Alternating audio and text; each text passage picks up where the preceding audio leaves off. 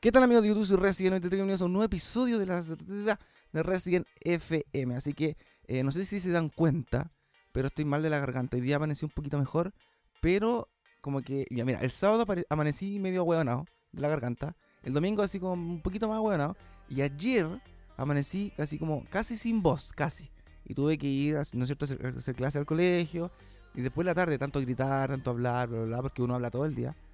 Después de la tarde, tipo 6, 7, ya no tenía voz. Era terrible. Y lo peor de todo es que solamente es ese problema. No es el problema así como que me da eh, resfrío, andar con moco, o que tenga tos, o que tenga fiebre. No, siempre me pasa. Yo creo que por el tema de mi profesión, que voy a andar, puta, como tres veces al año, los que han seguido la serie Resident FM, o mis videos, durante todo el año, más de alguna vez, yo creo que dos veces anteriores he estado mal. Entonces, como que, uh, entonces hoy día martes tengo un espacio, ¿no es cierto?, para grabar esta cuestión. ¿Y por qué no lo quise hacer después? Porque ustedes deben decir, puta Resident, ¿por qué no lo hiciste mejor después cuando estés con tu mejor voz? Con la voz habitual. Y el tema es que yo a partir de mañana miércoles, hasta ya mañana miércoles, hasta la próxima semana, ya en dos semanas más me voy a poder desocupar. Porque desde mañana, la otra semana voy a estar ultra, ultra ocupado y yo creo que no voy a tener tiempo para grabar. Sí, adelanté un poco las series este fin de semana, o la semana pasada, para, ¿no es cierto?, tener video, durante esas semanas que yo no voy a poder grabar. Entonces, por eso dije, ya lo hago hoy día, porque ya mañana no puedo, entonces se va a aplazar mucho. Y hay preguntas que tienen relación con el futuro de Alexis Sánchez. Y ahora como que parece que va a pedir una weá del... Una... ¿Cómo se llama? Solicitud de transferencia, que se puede hacer la Premier. Todo es un hueveo.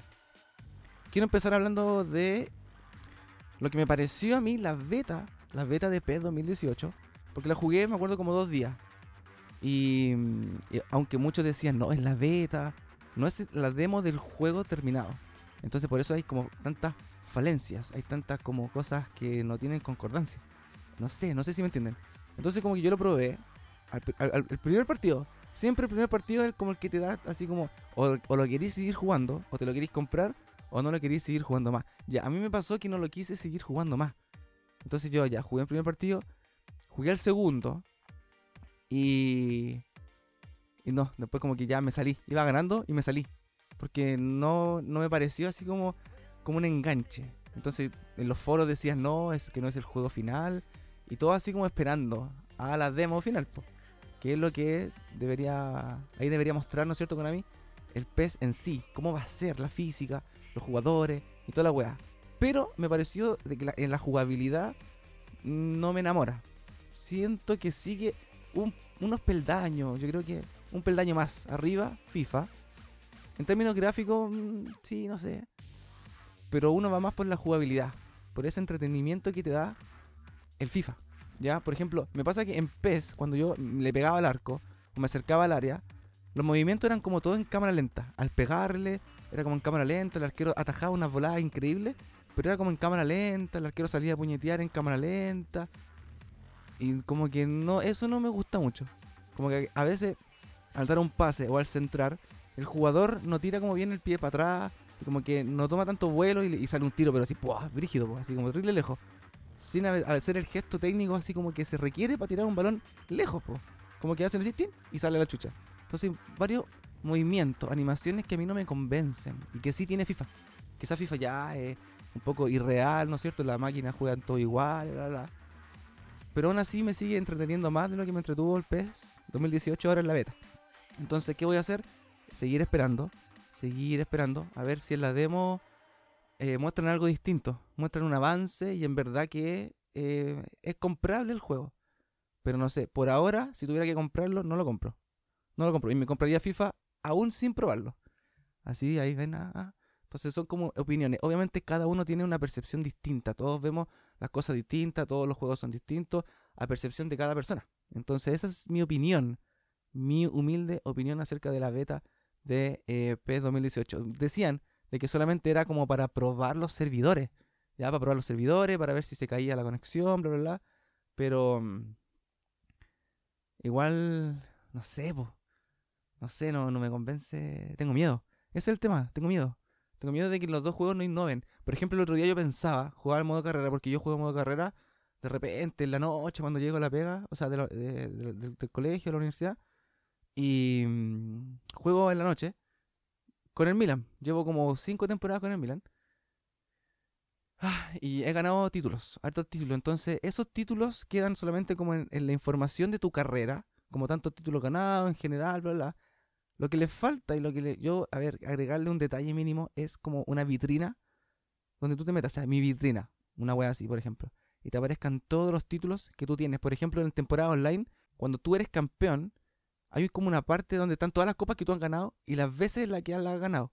Entonces eso podrían agregárselo al modo carrera y, ver como, ya estas son las copas que tengo, las medallas, los segundos lugares, los primeros lugares. Entonces sería como más real y tendría un sentido más el hecho de salir campeón.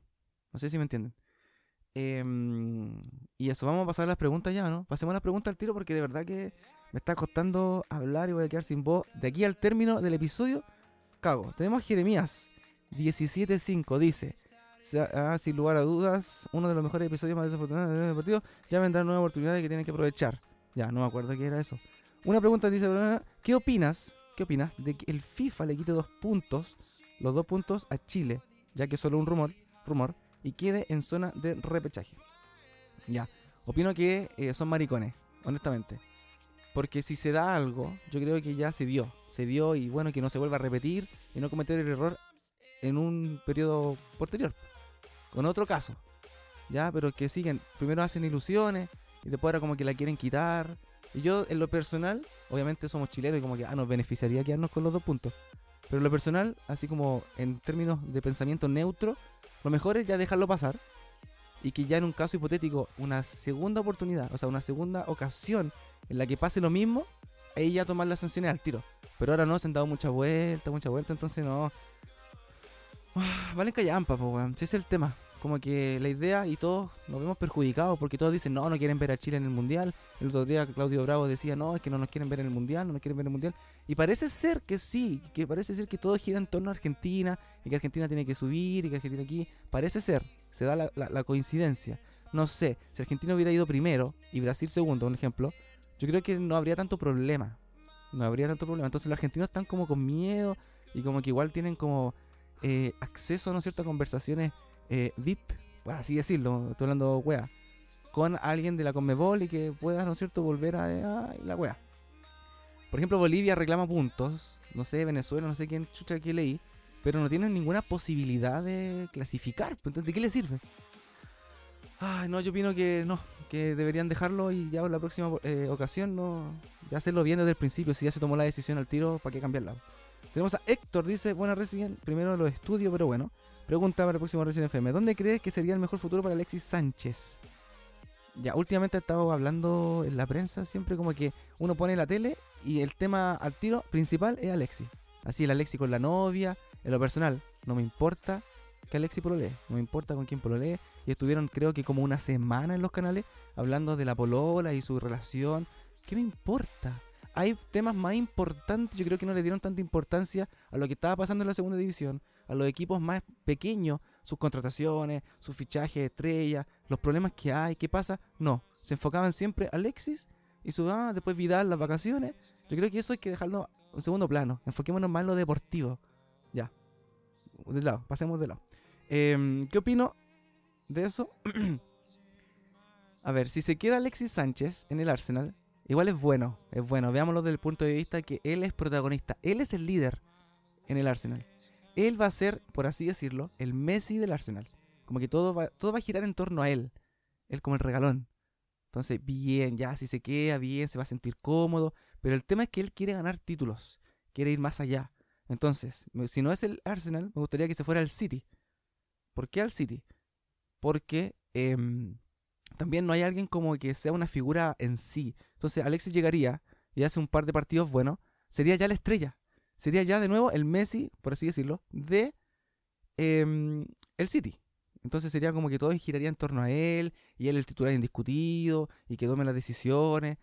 Ese es el tema. Por ejemplo, si se va al PSG, PSG ya tiene... ¿A quién tiene el PSG? A Neymar. Si llega Neymar al PSG, va a estar la pelea ahí. No una pelea de posiciones, pueden ser los dos titular, pero un tema de ego, un tema de convivencia, puede pasar más allá y le puede afectar al, al, a Alexis. Entonces, aparte la liga francesa no es tan vistosa, sí, en competitivo y todo, pero no es tan vistosa como ver la liga Premier. y ver, no sé, un, un, City Chelsea, un City United, un City Liverpool, un City Tottenham, un City Arsenal. Weón, tenéis caleta de partidos, City Everton. Y todos los partidos son buenos. Entonces, como que todos los partidos tienen que ganarse y los puntos son todos importantes desde la fecha 1 a la última fecha. Entonces, me gustaría más que se quedara en la Premier, ya sea en el Arsenal o en el City. Pero el Alexis, si, si se queda en el Arsenal, se va a quedar de mala gana. Ese es el tema. Entonces, esa es mi humilde opinión. Tenemos al Gianino, Gianino o Gianino. Pregunta para FM, dice, ¿qué opinas de la Universidad Católica en la vida real? ¿Opinas de la titularidad de Silva y, y Llanos? Mario Sara debería dejar la banca de UC. Saludos para Temuco. Así que un saludo y un abrazo gigante a Temuco. Y mm, ya, primero la titularidad de Llanos con Silva. Yo creo que hay que darle más oportunidad a Llanos. Porque a mí me pasó que en el modo carrera ya no era el tercer delantero. Estaba Silva, Gutiérrez y Llanos. Terminó siendo titular indiscutido. Terminó dándonos un pase a una semifinal con dos goles de cabeza, me acuerdo. Entonces yo creo que debería enfocarse más en él. Un jugador que tiene proyección, si es que se le dan los minutos. ¿Cómo va a demostrar algo? ¿Cómo va a ser bueno si no le dan los minutos? Si no le dan los minutos suficientes para que él tenga la experiencia. Obviamente, por ejemplo, si uno quiere aprender a tocar el piano, un ejemplo estúpido. ¿Qué tiene que hacer? Tocar el piano miles de veces, miles de horas, bla, bla, bla, para llegar a ser alguien bueno. Pero si solamente ya no entrena y juega un poco minutos esporádicamente, entonces poco es el roce que él va a tener. Yo creo que igual no se debería haber ido a la, Católica, tendría que haberse quedado en, en Huachipato, haber sido otro equipo, quizás fuera de Chile, no sé, estoy especulando. Pero me gustaría más que juegue Llanos. Silva no, Silva ya ha dado mucho bote. Ya tuvo una temporada entera para demostrarlo su nivel. Y como que andaba medio perdido, como que yo cuando veo los partidos de la Católica, como que no, no, sé, como que se desespera. es como es desesperado, es, como loco. Es el problema. Entonces, como que no me da ya, obviamente todos dicen, no, esta es la segunda temporada ya de Silva que demuestre lo que... Pero Silva ya está viejo, digámoslo así. Ya no es el tanque que solía ser en Boca Juniors.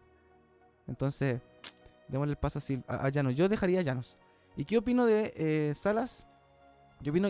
Yo soy de los que le gusta que los entrenadores tengan un proyecto.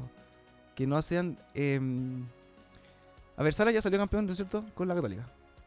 Y yo opino que no, que no se vaya que no se vaya. Porque el tema de que ya tiene una temporada mal y se van al tiro. Y ya fue campeón. Yo soy de los que prefiere que un entrenador esté mínimo 5 años. Mínimo 5 años. Obviamente en la primera ya puede que le vaya mal, puede que le vaya bien. Pero prefiero sí que esté varias temporadas. Y ya si después se repite lo mismo, ahí ya recién despedirlo. Pero no al tiro. No sé, no sé si me entienden. Yo apoyo a Sale que se quede en la Católica. Aparte se nota que él quiere hacerlo bien, pero de repente el entrenador, yo lo explicaba el otro día, cuando me preguntaban por qué de Colo Colo. Bueno, el entrenador no es el que chutea, no es el que defiende, no es el que, ataja, el que le pega al arco, el todo. No, él solamente da las indicaciones y ya de ahí de que los jugadores sean buenos y tomen buenas decisiones, ya no pasa por él. Entonces, ¿quién se lleva el peso? El entrenador, pues. Yo obviamente el entrenador tiene que decir, bueno, es mi culpa, esto y esto, esto y esto. Entonces, no sé, yo, yo opino que se quede por una temporada más. Sí, por lo menos que la otra temporada, que es la larga, que se quede hasta esa. Veamos cómo le va. Y de ahí ya tratar de traer otro entrenador y ojalá sea chileno. Ya basta de entrenadores argentinos. Eh, Félix Alarcón dice, pregunta para Recién FM, ¿qué opinas de lo que fue el partido de la Supercopa? ya, Sí, ya, eso, ya. El partido de Supercopa entre la Cato y el Colo, yo no lo vi. Vi un pedazo así, desperté porque fue domingo, me acuerdo, yo estaba con la caña. Desperté y ya iban en el segundo tiempo y el Colo iba ganando 3 a, 1. Y de ahí no lo vi más y dije, ah, ya ganó el Colo. Y no la cambié, pues. La cambié como que no, no lo vi porque aparte tenía que hacer otras cosas, tenía que ir a almorzar y la weá. Aparte como en el comedor donde almorzamos no hay tele. Entonces como que puta ya, filo. yo iba a ver el partido. Pero al final la pagué filo, si ya ganaba el Colo Colo. Opino que no hay que darle tanta importancia. Opino que no es por bajarle el perfil al, al título, ojo. Pero son solo títulos de pretemporada. Lo que pasa con la Community Shield en Inglaterra, la Supercopa de Francia, la Supercopa de España, todos esos son torneos de pretemporada. Es como, es como una copa gato, así, entre comillas, entre comillas, oficial. Oficial, así que bien, bacán, ¿cachai? Pero no influye en nada. No te da un, acceso a ninguna copa. No te da, eh, sí, da premio, dinero, pero no te da nada más. Entonces yo creo que es más para ver el, equipo. Aparte, era el primer partido, estaban todos ahí medio complicados. O sea, no complicado del tema de complicado, sino que con la carga de la pretemporada. Entonces sacó mejor provecho Colo Colo. Y ahí se vio. Pero no hay que darle tanta importancia, de verdad. Yo opino que son copas que, bueno, copa previa a lo que se viene. Ese es mi punto de vista. Nacho dice, esperaré una semana. Ya. Ah, verdad que no le puse el comentario en el Resident. Se me quedan algunos. Si alguien ha preguntado algo y no lo pongo, de verdad, perdónenme. Pero es que de repente se me traspapelan entre tantos que hay. A tantos, así va. No, pero de verdad que como que igual me, me ¿no? Eh, dice, em, ¿quién cree que va a reemplazar a Bravo, Medel, Arturo Sánchez, etcétera, en la futura generación chilena? Lamentablemente, en la prensa nacional, como que no, no, no, no nos entregan tanta información así como tener los detalles así de jugadores promesa. Como que se enfocan ya en lo que hay y siempre es lo mismo. Los equipos grandes de Chile y Alexi y Vidal. Siempre, siempre lo mismo. Entonces, uno tiene que para aprender, para investigar y para saber de quiénes son los reemplazantes, hay que indagar uno voluntariamente, empezar a buscar y de verdad como que si uno no tiene tiempo va a ser difícil dar con los nombres. Pero yo como soy un hombre muy proactivo, em, estuve leyendo, ¿no es cierto?, la nómina de los jugadores que fueron eh, de la sub-21 para jugar un amistoso con Francia en septiembre, parece que va a ser. Y en arqueros, la nómina fue de Brian Cortés de Iquique, que de verdad, yo desde que vi a Brian Cortés, porque he visto varios partidos de Iquique la temporada anterior, y es un jugador que tiene harta proyección. Me gusta bastante. Yo creo que uno de los arqueros que si se le da el tiempo y el, ¿cómo se llama? Se le da el, espacio que requiere, puede ser el siguiente Claudio Bravo.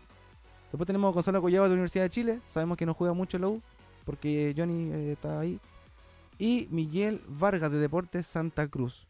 Miguel Vargas, en verdad, honestamente, no, no sé quién es. En defensas, puta, espérate. Tenemos Dylan Zúñiga de Everton, Luis García de Santiago Wander, Benjamín Kusevich de Católica, y yo a él, yo lo veo como un futuro, así como de sub-21 hacia futuro. Y Felipe Saavedra de San Luis de Quillota. Esos son como los cuatro defensas nominados. Y es como que, sí, obviamente se nominan a los mejores, obviamente.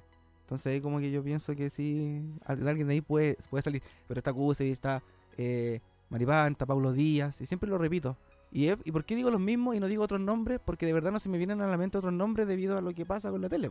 Que siempre te recargan los mismos, los mismos, los mismos y uno no tiene acceso a información nueva o de jugadores con proyección. De hecho, si queréis ver otros deportes tenéis que contratar el CDO. Me acuerdo que yo tengo DirecTV y está el CDO Premium, Premium, gratis, parece. Sí, y uno ve todo, la liga chilena de básquetbol, voleibol y todo. Y entretenido ver así como aparte. Tan ping pong, tan tenis. Y entretenido no, así como un poquito desviarse del fútbol. De verdad, así que si tienen la oportunidad de ver ese canal, es bastante entretenido, de verdad. Eh, mediocampista está Adrián Cuadra de Santiago Wander, eh, Sebastián Díaz de Temuco, Kevin Medel de Everton, Jerko Leiva de U de Chile, Pablo Galdames. A Pablo Galdames se le ha dado mucha importancia en las últimas temporadas. Ya siempre dicen, no, la proyección de fútbol chino. Pero yo he visto partidos de Pablo Galdame como que no me convence mucho. No sé si soy yo el que se ha topado con partidos malos de Pablo Galdame. Pero no, no sé, creo que está un, un poquito sobrevalorado, creo. No sé, es mi opinión. Gabriel Suazo de Colo Colo también, yo creo que sí, también puede ser. Eh, son jóvenes, pues. Recordar que tienen que cometer errores para ser los mejores. Si ese es el tema, si uno no comete errores no va a aprender nunca. Entonces dejémoslo, que cometan todos errores y que vayan aprendiendo y ganando la experiencia necesaria de Jaime Carreño de Everton, Brian Carballo de Deportes Antofagasta. ¿Qué más? Pablo Aranguis de Unión Española y Matías Sepúlveda de O'Higgins. Ellos son los mediocampistas. Y delanteros, Marcos Volado de Colo Colo. Yo lo tuve en la serie de Colo Colo. Y de verdad que rindió bastante Marcos Volado. Así que, ojo, yo creo que puede ser también. Ángelo Arao de Deportes Antofagasta también. Y Francisco Arancibia de Universidad de Chile. Así que esas son las nóminas. La nómina, la nómina, porque en verdad no sé mucho honestamente. Así que si ustedes saben y ustedes quieren dejar ahí en los comentarios quiénes son los de verdad pueden ser reemplazantes de la selección actual, déjenlo ahí, a lo mejor le echamos un ojo y aprendemos todo, y todos nos ayudamos a, ir más allá de lo que muestra la tele. ¿Cachai, no? Eh, ya esa fue la respuesta, Nacho. un poco larga. Diego Barrueto, dice Barrueto. Rivera dice, responde, ¿por qué te quitaste el canal? Bueno, básicamente porque em, me gustan los videojuegos, siempre he jugado FIFA FIFA, me acuerdo FIFA 98 en el PC, FIFA 2002. El FIFA 2002 fue mi FIFA que así como que me enamoré bastante, así, oh, era bacán. Después jugué eh, en Play 1, no jugaba FIFA porque el Play 1 de FIFA era asqueroso. El FIFA de Play 1 era asqueroso. Después en Play 2 sí también jugaba FIFA. En verdad todos decían, no, PS, pero yo también jugaba FIFA. FIFA 8, FIFA 7, FIFA 6. Y era entretenido. Me acuerdo que había un juego del Mundial de Alemania. Y ese fue mi primer juego original de PlayStation 2. Y fue como, uh, buena. ¿Cuál era la pregunta? Ya, entonces me creé el canal por eso, básicamente, aparte que siempre los que han seguido mi serie de Resident FM, siempre me ha gustado este tema de hablar, de llegar a gente, no sé, de mostrar mis opiniones. Y obviamente YouTube te da eso, te da la facilidad de que tú hagas lo que quieras, como quieras y cuando quieras. No es algo que uno tiene que hacerlo como en la tele, así como, no, es que veamos lo que dé más rating, lo que llame más gente. No, YouTube es eso, YouTube te da la libertad, ¿no es cierto?, de que tú hagas lo que quieras lo que quieras. Y si uno tiene, ¿no es cierto?, en consideración lo que dice la gente, ya ahí va dependiendo de cada uno. Pero eso es lo que YouTube es libre, y uno es libre de hacer lo que... Obviamente hay ciertos parámetros que hay que cumplir, pero las ideas se pueden mostrar de una forma distinta. No sé, obviamente hay miles de canales de YouTube, o sea, de, de, FIFA, pero yo igual mi intención no es ser uno más, por eso me enfoqué, mi primera temporada de eh, Resident Evil 93 eh, fue solamente Liga Chilena, porque igual como que no había tanto Liga Chilena, sí habían algunos canales que hacían, pero tampoco eran como que no tenían 50.000 suscriptores, 100.000, no, era como algo recién empezando. Y comparado con otros canales de FIFA, que son españoles, canales de otros países, y tienen millones de personas. Entonces yo dije, ya hagamos algo criollo. Y Seba Club dice, saludos Resident, no te vayas nunca. Para el FM una pregunta, dice, ¿qué e-, equipo ha sido mejor? Colo Colo 2006 y U de Chile 2011. Saludos, así que un saludo a Seba Club. Yo tuve la. A ver, yo fui favorecido, yo creo que como muchos de nosotros, de ver a esas dos generaciones: Colo Colo 2006 y la U 2011. Honestamente, no es porque querer caerle bien a todos. Yo creo que estuvieron muy, muy parejos. Muy parejos. Colo Colo logró un tetracampeonato. Obviamente, tetracampeonato porque son dos campeonatos por año. Cosa que ahora no va a ser más. Entonces, para ganar, entonces era como fácil. Un buen equipo como el de Colo Colo en esa época, fácilmente dos años consecutivos pudo haber ganado cuatro, cosa que en otro país, por ejemplo en Inglaterra, en Europa, solamente hubieran sido dos torneos, no hubiera sido tetracampeón. Pero aquí en Chile es siempre esa weá de los playoffs, apertura y clausura y te premian por todo. Eh, no es por desmerecerlo, ¿ah? pero bien ahí. Me acuerdo que en esa época también Audax tenía un gran equipo. Y Audax me acuerdo que terminaba primero en la fase regular y, y después los playoffs cagaba, cagaba. Ese Audax de Orellana, de Villanueva, de Rielof y varios más que no me acuerdo los nombres. y la U también, también, logró un tricampeonato, me acuerdo, más la Copa Sudamericana Colo Colo igual. Yo creo que estuvieron muy parejos, muy parejos, muy parejos. Colo Colo sí, ¿no es cierto? De, esa generación le brindó más a nuestra selección. Alexis, eh, aunque ya está confirmado que Alexis es de la U, pero jugó en Colo Colo. Em, Alexis, ¿no es cierto? Vidal, eh, ¿quién más? Claudio Bravo, y veían varios, eh, estaba Valdivia, ¿no? Y la U de 2011 le brindó, ¿no es cierto?, a la selección que eh, Aranguis, Díaz. Entonces sí, tuvieron muy parejo. Eh, Vargas, Johnny, muy parejo. También el Pepe Roja también en esa época estuvo nominado. Entonces como, no, muy parejo los dos. Obviamente Colo Colo perdió la final, pero llegó a la final. Y para llegar a la final había que hacer un, un camino enorme. O sea, no enorme, pero eran partidos internacionales con harto roce, entonces Colo Colo tuvo la jerarquía, tenía el chupete suazo, era un gran equipo, de verdad que era un gran equipo de jugadores que se consagraron después en la liga donde jugaron. ¿Cachai, no? Lo que pasó con la U fue que ya eh, un gran equipo, pero Vargas salió y todos sabemos qué pasa.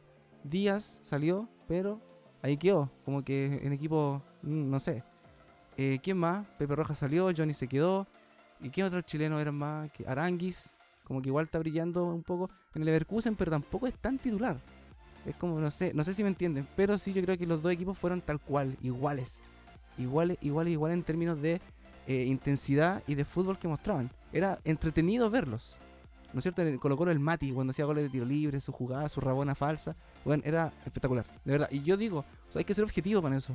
No porque uno sea del Colo, uno sea de la U y diga, no, es que no, no. No, hay que ser objetivo, hay que ponerse neutro y hay que asumir de que los dos equipos fueron bastante buenos. Me gustaría ver que se hubieran enfrentado esos dos equipos. ¿Cómo hubiera sido un empate a cero? Ah, terrible fue. Ya, y para terminar, los saludos. Sí, porque ya estoy quedando sin voz. Estoy para Loli.